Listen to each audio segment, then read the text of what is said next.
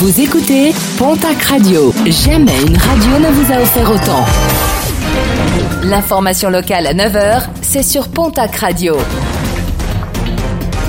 Bonjour Jean-Marc Courage Sénac. Très belle matinée. À Mont-de-Marsan, la jeune femme accusée du meurtre d'un trentenaire le week-end dernier a été incarcérée.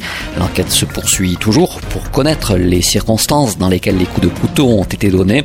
Le juge des libertés de la détention a décidé de son placement en détention provisoire et de sa mise en examen avec mandat de dépôt. Prudence sur la côte, plusieurs interventions des secouristes ont été menées hier à Tarnos, mais aussi à Biarritz.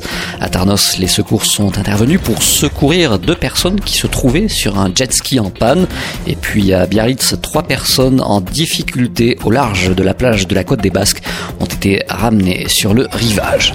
Emmanuel Macron positif au coronavirus. Le chef de l'État aurait été vraisemblablement contaminé lors de son déplacement au Parlement européen.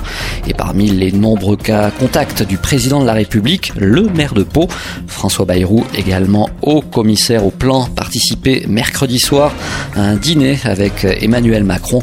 François Bayrou a indiqué qu'il prendrait les précautions nécessaires et qu'il restera à l'isolement en travaillant depuis chez lui. Le programme sportif de ce week-end avec en rugby la deuxième journée de Challenge Cup. L'Aviron Bayonnais affronte demain l'équipe de Leicester. Dimanche, la section paloise se déplacera au London Irish. Et puis en Pro D2 et toujours en rugby, les suites de la 14e journée. Hier soir, Biarritz l'a emporté à Grenoble 14 à 18. Ce soir, Mont-de-Marsan reçoit Provence Rugby.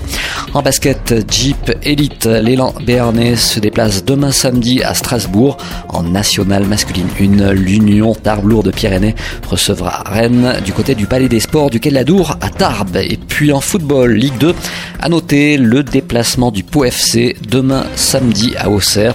Coup d'envoi de la rencontre à 20h, un match qui comptera pour la 16e journée du championnat de Ligue 2.